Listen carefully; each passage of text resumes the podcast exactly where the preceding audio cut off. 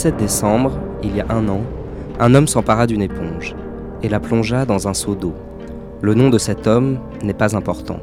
Il mourra bientôt. Mais l'art est vivant. Pas besoin de nom dans cette histoire. Ce 17 décembre, je l'ai déjà dit, il y a un an, un homme s'empara d'une éponge. Il la plongea dans un seau d'eau. Il attendit cinq secondes, puis il retira l'éponge. Il la pressa. Il vit que, qu'importe ce qu'il vit, je n'essaie pas de tirer une conclusion, ne pas essayer de conclure. Cela seul est important. Le 17 décembre, il y a un an, un homme s'empara d'une éponge et la plongea dans un seau d'eau. Le nom de cet homme n'est pas important, il mourra bientôt. Mais l'art est vivant. Pas besoin de nom dans cette histoire.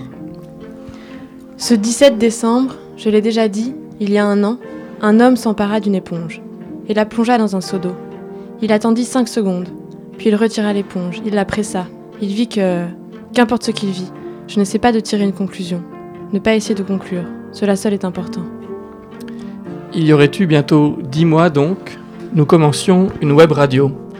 Une web radio qui durait des années et des années, avec chance. Autant d'années que des hommes écouteraient des sons produits par d'autres hommes. Mais aujourd'hui, le 17 décembre 2017, nous sommes en quelque sorte rattrapés, rattrapés par notre propre création ou par celle d'un certain homme, un certain Robert Filiou. Celui qui nous avait, sans le savoir bien sûr, incité à construire cette antenne, avait déjà, par un curieux plaisir annonciateur, scellé notre fin, celle de l'art, la nôtre, et celle de l'histoire humaine, sans doute.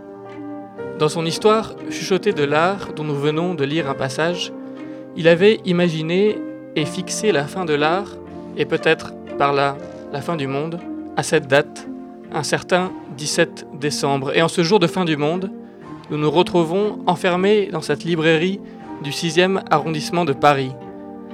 Autant dire que ce n'est pas dans ce quartier de la capitale que nous pensions terminer ces heures et ces jours qui avaient commencé dans un village du contrefort des Cévennes, entre Sauve, son village natal, et deux jumelles qui se regardent. Mais la littérature, si elle ne peut pas sauver, peut du moins aider à mieux vivre, et il paraît qu'un livre, que des livres collectionnés sur un mur, la couverture, les pages épaisses, retiennent parfois les ondes, les rayons, la nuée.